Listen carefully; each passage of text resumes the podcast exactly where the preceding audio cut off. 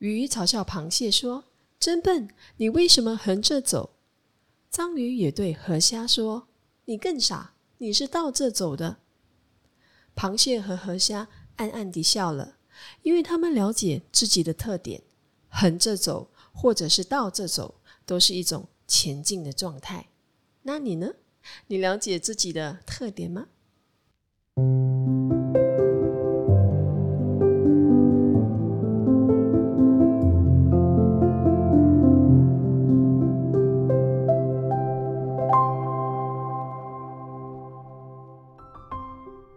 ？Hello，大家好，欢迎来到小故事大智慧。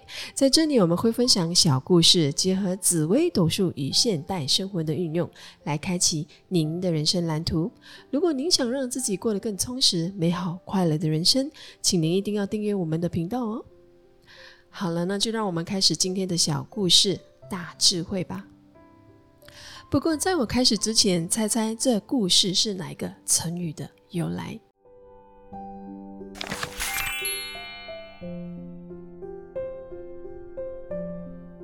有一天，齐庄公乘着马车出游时，在路上看见一只小小的螳螂伸出了前臂，准备要阻挡马车前进。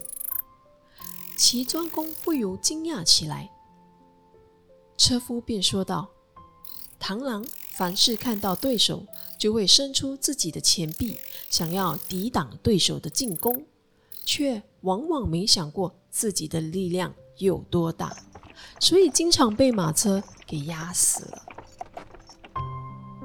你猜到是哪个成语了吗？对了，那就是成语“螳螂挡车”的由来。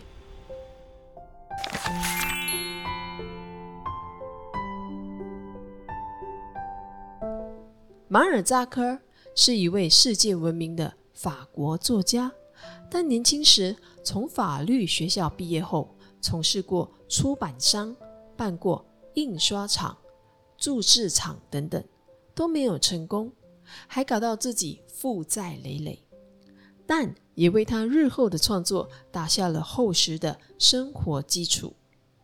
以惊人的毅力创作了大量的作品，写出了九十一部小说，塑造了两千四百七十二个栩栩如生的人物形象。听了这两个故事后，您有什么启发吗？螳螂挡车是来比喻那些没有自知之明、不知力量的人，常常给自己带来危害，有时甚至丢掉性命。相比可怜的螳螂，历史上有许多伟大的人物之所以成功，是由于他们具有可贵的自知之明。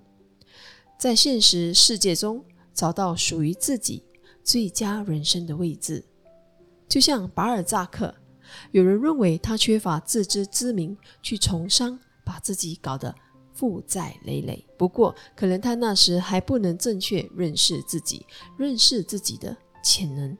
但当他发现了写作的天赋时，潜心写书，就终于成为一名世界闻名的作家了。人类总喜欢认知奇妙的万物，却很少正确地认识自己。当我们对自己有清晰的认识，知道自己的优缺点，给自己定好位，就能规划好自己的一生。我总会以这个简单的比喻来让找我咨询的朋友更容易理解。试想想，如果你是一个电冰箱，你的天赋当然就是把食物冰冻好。很让食物保鲜。可是，当你看到隔壁的微波炉好酷时，因为能发出热光，就想要当微波炉，却不想要做电冰箱了。你是想看可能吗？不能说完全没有可能，只是比较辛苦一点。就像是巴尔扎克跑去从商，把自己搞得负债累累。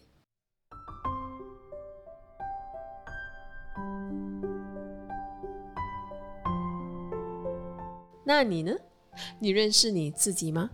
你的天赋是做一台电冰箱还是微波炉呢？有趣的是，从你的紫微斗数命盘里，我们能了解你自己的特长和优势。从你本命盘的命宫、迁移宫、官禄宫、财帛宫和福德宫来细细探讨。无论你是选择下载紫微斗数的 APP 文墨天机来了解自己。或是选择与我预约，我们一起细细的探讨您的紫微斗数命盘。